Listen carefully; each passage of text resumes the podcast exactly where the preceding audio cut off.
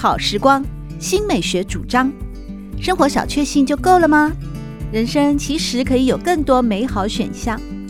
文学奖得主、专栏作家、资深媒体人朱国珍在《真正好时光》节目里与您分享美好生活。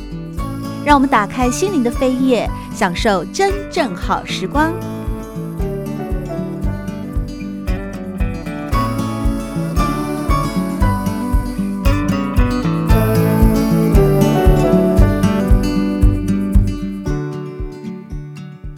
朋友们好，欢迎您再度回到真正好时光的节目现场。在今天节目中，我们邀请到的是年轻优秀的小说家，也是知名的文学评论家朱佑勋，和大家分享的是文坛生态导览哦。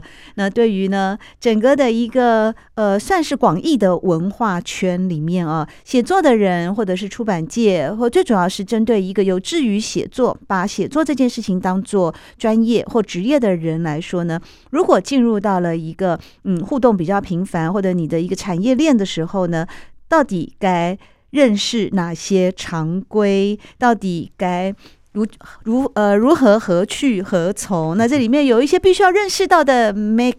哦，比方说文学人的幻觉图鉴 这个篇章实在是太有趣了。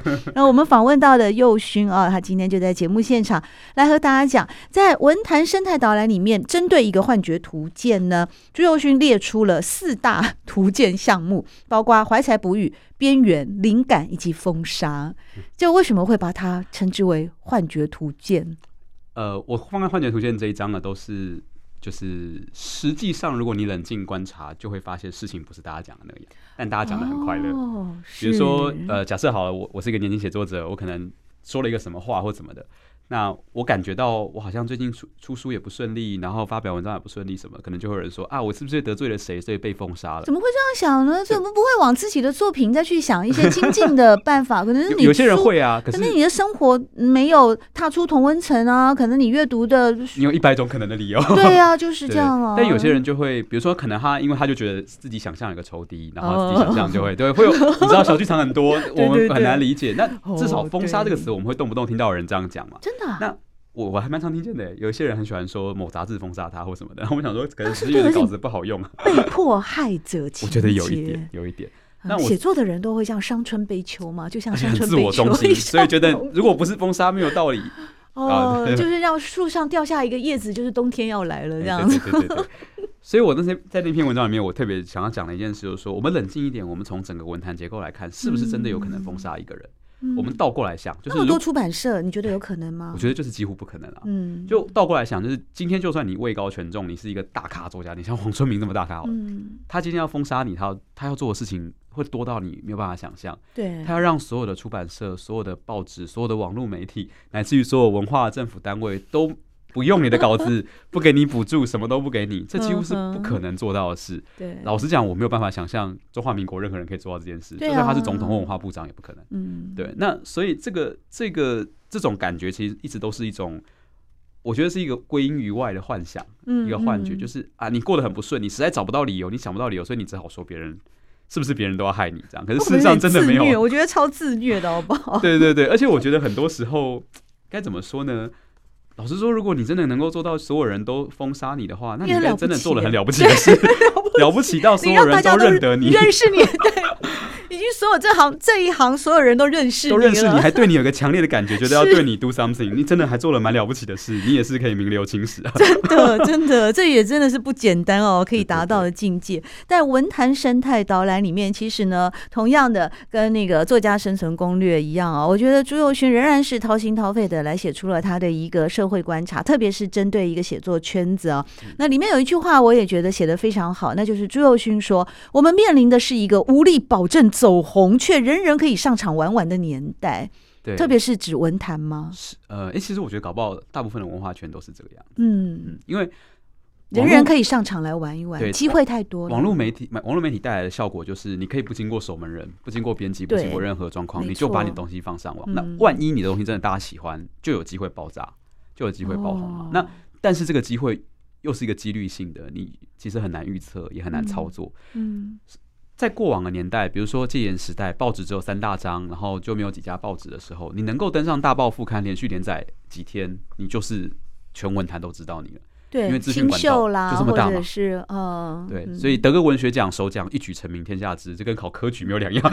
李昂的杀夫，杀夫对不对？一个杀夫出来，大家就记得你十年。杀夫后来那个海内外版权哦，他有一次我碰到李昂，他就自己跟我说，那个都还让他几十个，几十个国家的，三十几个国家。那本书那本书要赚好几栋房子哎，一篇小说，一篇小说。哦，我们还有可能吗？尤其我这个年代已经不可能。我是我是五年级生了，我们幼勋了，幼勋是一一九八八年，又小了我。我觉得应该是越来越难。我们来看看以后影视改编会不会有起色？如果有起色的话，看看有没有机会。哦，所以你认为影视改编也是一个呃文坛生态有可能可以。就是说，帮助你发光发热的一个趋向。老实说，我现在没有那么乐观，但是很多人努力在做。哦，对，目前我们可以看到，而且不仅是影视，其实我我自己这个题外话，我自己很关注的一个领域是游戏，因为游戏需要脚本。对，那很多人都在写，他们现在会从小说改编脚本吗？呃不多，但它的可能性，整个游戏里面不断的、不断的去覆盖、重写、发展，那个需要一个团队。我有朋友写过游戏，你有朋友写游戏，有有，我有。那是一个很耗损的行业，没错没错，所有的才华都在里面被耗光了。但是所有最厉害的人都在里面了，就是因为就是以至少台湾不一定啊，但是以全世界的范围来说，精锐的不管是技术、声音、画面、嗯、城市、剧本的人才，很大量都在游戏业当中，因为他们的要求越来越巨大。对，越来越难，这样。那对，那我不确定会是个什么样的模式，但我总觉得创作者也许有机会在里面获得一点什么。不过这是题外话了。嗯，对。但如果说未来有没有可能像，但是这个保证走红的这个时代，就是一个很过去的想象。其实你能够简单的靠一件事走红，就代表那个时代的资讯很闭塞。它要闭塞到所有人只能注意一件事，对，才有机会。对，所以其实这个过时代已经过去了嘛。除非有一天发生第三次世界大战，我们要重来。科技又重来，不然的话，不要啦，不然的话，代价太大了。对啊，其实很合理的情况是在现代没有这种大众媒体，它是分众媒体，每个人关注都不一样嘛。嗯，所以我觉得作家的目标应该要把它变成，你不是要一举成名天下知，你是要稳稳的抓住那个几千个或上万个会关注你的读者，就是一个分众市场的来临。就是你有一个自己的农场就可以了。对对，那你也不要妄想，如果你有机会打出去，那很好。可是每个人农场也许不一样大，但。能够一统天下的创作者不存在，不管在任何领域都不存在。你说电影很红，也不是任何再红的电影，也很多人搞不好听都没听过，看都没看过啊。也都是有可能的，啊，比如比如说你是认为那种好啊，比如好莱坞大片《复仇者联盟》够红了吧？红啊红啊！对啊，你走在路上，你问十个人，一定还会有五个人告诉你他不知道《复仇者联盟》是什么。有肯定，对，还是有可能。我的阿嬷呢？对啊对啊对啊！那 可是你说路上十个人有五个人听过，那很了不起了，全台湾一千多万个人听过。对对，所以其实照这样子，这就是一个分众的时代，这样子。嗯哼，对呀。那另外哦，还有一个就是文学奖哦，它似乎也成为了很多的呃有志于创作的人哦，可以过这个门槛，就是被看见的那个机会或能量就会增加了。那文学奖，但是呢，朱佑勋在文坛生态导览里面，他跟大家说，嗯，文学奖它确实是很重要，但它只是补给站，它不是里程碑。对。呃，很多人对文学奖的想象会觉得奖哎好大哦。对呀。可是因为台湾的奖很多啊，所以会通货 会会通货膨胀，你知道这样它就贬值了，这样货币发太多就会贬值。对，所以其实我觉得文学奖在我们的感觉比较像是有点像是考证照哦，还很有趣。考个几几多几张证照在身上，你就会比较被人家肯定。我也是常看到一些年轻的创作者，在他写自我介绍的时候，哇，巴拉巴拉巴拉的，列一二十个，对，然后可是很多奖我都没听过的，很厉害哈。所以，那你那也也邀请过这样的作者来我的节目，那我当然是基于鼓励一个，我觉得他文章写的也不错啊，就是鼓励一个新秀的态度。那我也不好意思起口，就是问他说，你觉得这样子在一个作者自介里面把一大堆我都没听过的文学奖哦全部写出来，这到底是会有加分呢，还是说会？让人比较谨慎的这题，我觉得可以再写一篇，就是个人简介要怎么写？对你，对，就是说，因为我自己在做我主持节目的时候，我也邀请过啊年轻的写作者来。那有的人就当然就是什么呃，一只生活在台北的鱼啊，也有这种很浪漫的自介的。那当然也有这种啪啪啪就写很多。然后其实如果我自己是这样想，我在看他的文本的时候，如果你把这些东西啊那些大小奖都删掉，也不会影响你著作品里面的。好东西就是好嘛。对啊，但我不好意思跟对方起口啊。那今天我们邀请到了大师朱佑 勋，不是不是不是来完成这本文坛生态导览呢？你你会怎么想？那你现在自己怎么自荐呢？我们来看看朱佑勋的自介 还是有一些吧。我会先放书。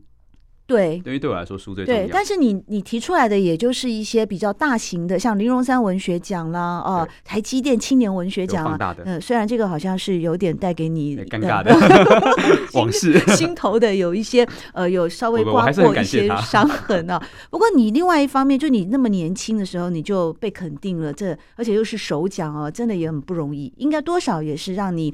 后来有勇气继续在小小说创作的这一个路路上继续走的。对，但我所以这就是为什么我说它是补给站，嗯，因为我都会有个感觉，就是你每得一个奖，你就会有勇气，以及有资源、有钱，可以再往下写一段时间。所以我也不会很苛责一直投的人，只是我觉得说那个不是你的最终目标。我们最终目标还是希望用一本书去跟读者面对，去说服读者说我这东西很好。那如果可以的话，甚至这个说服力可以延续到我去世之后。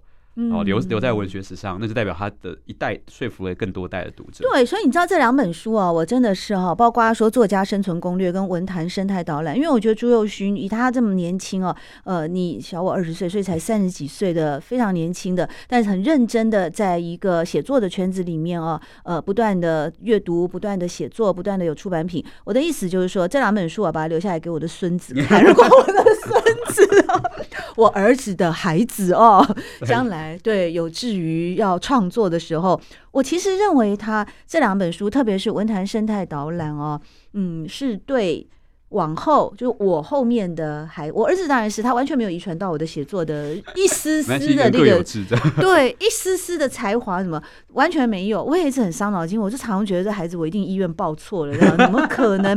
你知道我得林荣三文学奖呃诗首奖的那那一次，他陪我一起去参加颁奖典礼，他现场来揭晓嘛，然后他就觉得这事情啊，妈妈就站在台上，然后揭晓了，妈妈就第一名，然后妈妈就领奖，然后发表一些，这一切都很正常吗？对，不知道那有多可怕。对。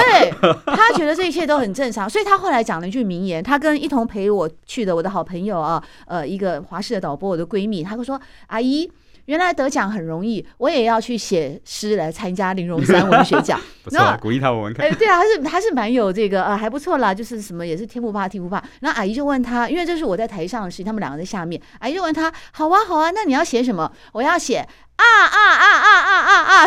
第一个就是啊，一路啊到尾。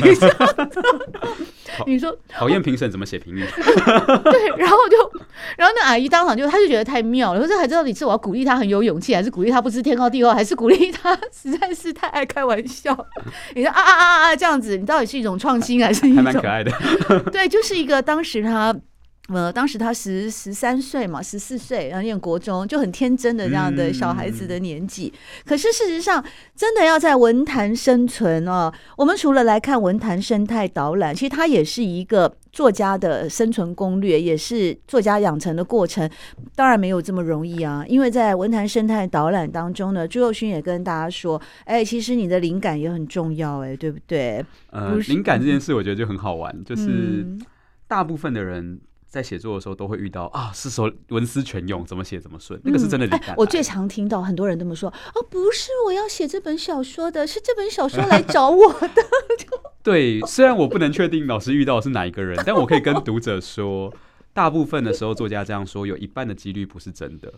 嗯，那为什么要这么说？我觉得这么说有一点，你不觉得这么说读者会觉得这个好像是天赐的一个东西吗？他要赋予他一个神秘性。对啊，如果我跟你说，我这本小说呕心沥血，我改了十八次，我每天跟公务员一样，一天写作八小时把它写出来。你就会觉得，呃，你很努力，但是这么努力写得好，好像是应该的，就没有那个神秘性。所以，我我觉得这个有点互相，就是读者喜欢听这种神秘的故事的时候，当然就会有人乐得讲神秘的故事给他听。哦，原来要 造神就对了，就是某个程度。而且你知道，努力好像是每个人都可以做到的，可是神奇就会让这个东西有个特殊性，就是哎，你就是被被雷打到，哦，我没被打到，好像就你就比较特别嘛。哦，对，所以我我觉得这个就是我我会在。书里面一直反复说，为什么它是幻觉？因为你真的有写过，就知道大多数的作家所写的大多数的文章都是很努力的，对，做出来的。对呀，他就跟所有工作一样，是需要细心跟耐心，慢慢把它拼凑组建起来的东西。对。你不可能这样子，你每一个文字什么时候该用什么形容词，什么时候的场景，到底是推门还是敲门，真的其实就是一样，还是要花时间花功夫的。对对对，然后而且说是慢工出细活的，不是什么都靠天才就可以硬 A 过去的。天才可能你有时候你真的是那个呃截截稿的时间到了，结案的时候潜力被逼出来。逼出你的肾上腺素，然后来激发你的某种那种呃超能量吧，那种也许偶一为之有用，但事实上作为一个以写作为职志一个长远的道路，我觉得还是踏踏实实。是稳定的。嗯，他其实村上春树就说过嘛，他就是每天固定起来写几个小时啊，他一定要在那个时间。嗯，他就固定时间慢跑，固定时间就写作，然后像公务员一样，就是写写那段时间就是要写。对，特别是他进入到一个长篇小说的书写状态的时候，那规律的不得了。对对对，嗯，而且还要保持一个体能的锻炼，就是去慢跑，没错，还要欣赏音乐一下这样子。就是他要做各种调节跟平衡，让自己在很好的状态里。那其实就是。对啊，没有没有天天在打雷的啦，不会一直被雷打到。那同样作为一个优秀小说家的朱佑勋呢，你在写作的进入到一个写作状态的时候，也会这么严谨的要求自己吗？其实我不是一个会定时的人，嗯、但是我的工作时间很长，对，所以如果我真的进入写作状态的话，是会可能比如说连续好一长好同一段时间都是一天七八个小时，七八个小时，七八个小时，写写改改删删，会一直。你没有娱乐哦？你有没有感情生活？有有有，我有女朋友。我的娱乐可能就是去做另外一件跟文学有关的事，比如说我就去看别的书了，或者是 你没有运动的、哦？啊，我会运动啊，我有在健身，哦、对，对对，我在健身，有时候有喝那个乳清蛋白吗？没有没有做到这个地步，但我打拳击，对对对，boxing，对对对，但就是说会有各种交叉嘛，就是哎、嗯，你你脑袋累了，那我就让身体动，那、嗯、身体累了，我们换一个，哦，脑袋累了可能是写作累了，我就去阅读。甚至阅读类的，我去打个电动，我会去找很多我觉得剧情很好的游戏。那对我来说，会学一些东西。嗯，所以我整个人几乎二十四小时张开眼睛都是泡在这个世界里面的。那那是为了维持那个感觉，你的你的感官会一直留在这里面。难怪朱佑勋可以一口气完成 文坛生态导览以及作家生存攻略，摆在作家新手村的 Part One 跟 Part Two 分成两本书啊。是我的将来的传家之宝。希望我儿子没有继承我的文学天分，但我希望我的儿子的孩子能够 能够来写一篇文章纪念一下他的阿妈，这样哦。原来我是有那个心机的。这样好，最后呢，文坛生态导览呢，其实呢，我们朱佑勋啊也很中肯的呃提供给想写作的人啊，特别是年轻人的话，你的大学该怎么选系？事实上，在这十二点建议里面，我觉得不仅仅是针对年轻人，其实对我们也许有一些。些呃，熟龄人士啊，如果想写作的话啊，那他呃该怎么样的给自己一些心理建设？比方，就不要相信说写作是孤独的事这种故弄玄虚的说法。如果你爱好写作的话，你有一群喜好文学的朋友啊，是很重要的。那朱若勋也鼓励大家说，尽早开始投稿文学奖啊，等等的。哎，我觉得你这十二点的心法哦，或者十二点的建议，真的蛮中肯的。但是。想写作的人，如果是年轻人的话，你觉得他大学就应该开始选文史哲的科系吗？还是他可以嗯是理工的 呃数学天才啊，然后再来写作？其实我觉得大家有一个理解是，大学的学术研呃大学教的是学术研究，他不教创作，嗯，所以你念什么科系对创作的影响其实不大，嗯，但是有个东西影响会很大，就是你念的科系会不会让你忙到没时间写？我觉得时间是最贵的。对，所以其实你如果说念文组的科系有什么优势的话，通常都是文组科系比较闲啦。嗯，你你说医学院的话，你会忙到死，真的，你就没有空写了。真的，对，你念你念电机资工，你会忙到死，实习课那你就没有空写。所以真的，所以这个其实差别比较大。那当你一年不写，两年不写，三年不写，哎，你到四五年之后，你手感就消失了。哦，oh, 你再要再回来就困难了。哦，还有手感这件事。对，所以我会觉得，呃，比较重要的是你能够持续的读，持续的写。嗯、那你的选系应该以这个为优先去考量。嗯。那再来就是说，那这就会影响啦。你如果去读你习惯或擅长的东西的话，你可以花的时间少一点，也许就会多一点时间写作。嗯。所以其实对我来说，选系没有什么特别的原则，就是选一个让你不会太困。太痛苦的戏，嗯，你如果整天都在那个科系本身就很痛苦，那你就不要谈写了，你本人就会在里面快疯掉了。对，你就每天纠结了。对，对啊，那所以、嗯、那再加上刚刚呃，国生老师有提到，我这两本书都一直提说，我觉得要尽早开始投稿这件事，嗯嗯、就是很多人会有个迷思说啊，我不是念中文系的，我可不可以写作？没有，大部分作家都不是念中文系的，很多作家都不是，不能大部分很多作家都不是嘛。对啊，对啊，也不一定要念那。外文、历史、社会到处都是嘛，经济、数、甚至念数学。我有个好朋友叫李一桥，他就是念数学的啊。哦，对啊，他是写科幻小说的。对，对，那所以这个科系没有什么关系，但是保持那个写的感觉，而且立刻开始这件事很重要，因为。时间永远是最贵的，你每等一年，你就少一年尝试的机会。对，你现在也许可能还不是很 OK，或者还很出街，你要有写了，你才会有成长跟改进的机会。你不能一直想说，我再多读一点书再写，我再多上两堂写作班再写。你可以读书，可以上写作班，但是写不要停，就是开始写就对了。好，那对。怀着写作梦想的孩子，你要跟他们的家长讲什么话呢？将来我的孙子喜欢写作的时候，你有些话要跟我的儿子讲啊。我我我觉得是这样哦。很多家长，我想老国政老师绝对不会，但是很多家长会担心写作者你会不会以后没有办法生活啊？我当然担心啊，这点我务实啊。不是我的意思是，会因为担心到禁止他或不准他。去做这件事情哦，对，不会了。对，我们可能不会到禁止，我们会知道说，啊，好，还是有可能有一个出路。对，但很多家长会焦虑到不敢去做这件事。那我想要给家长一个想法，就是说，呃，不管他未来会不会成为作家，尝试的经验永远都很好。对啊，这句话太中肯，所以你要去。你如果他如果跟你说他有这个梦想，嗯，这个梦想你也许无法理解啊，也许是作家，也许是 YouTuber，也许是电竞选手，也许是你无法理解任何梦想。我觉得你可以做的事情不是阻止他，而是跟他说：好，那你要做这件事，那我们现在开始想我们要怎么努力。你先让他试着努力过，对，努力完了，如果他成功了，那我们鼓励他，那你栽培了他，很棒。努力完了，如果发现他真的没有那个天分，他做不到，至少他心甘情愿知道他试过了，他不是你把他打下去的，对。而这个努力的经验也会让他学到东西。比如说，我曾经有遇到小朋友，就是。国小的小孩就跟我说，他想要当 YouTuber，然后家长问我怎么办，我就说，那你让他学剪接啊，你让他试着剪片看看啊。嗯，剪了几次之后，他就发现当 YouTuber 其实他没那么适合，因为他口齿表演没那么清晰。是，可是他学到了剪片，所以他现在大学念的是电影。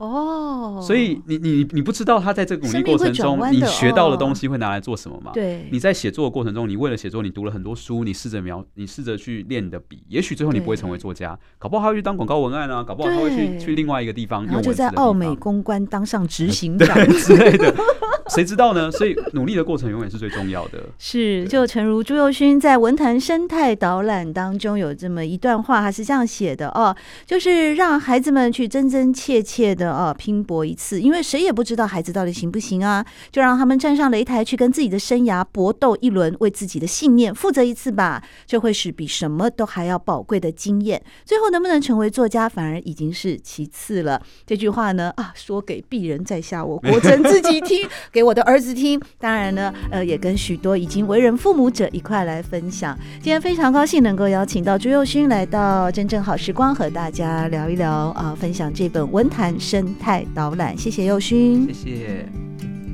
喜欢朱国珍制作主持的《真正好时光》，欢迎您订阅、分享或留言，随时保持互动，一起共享美好生活。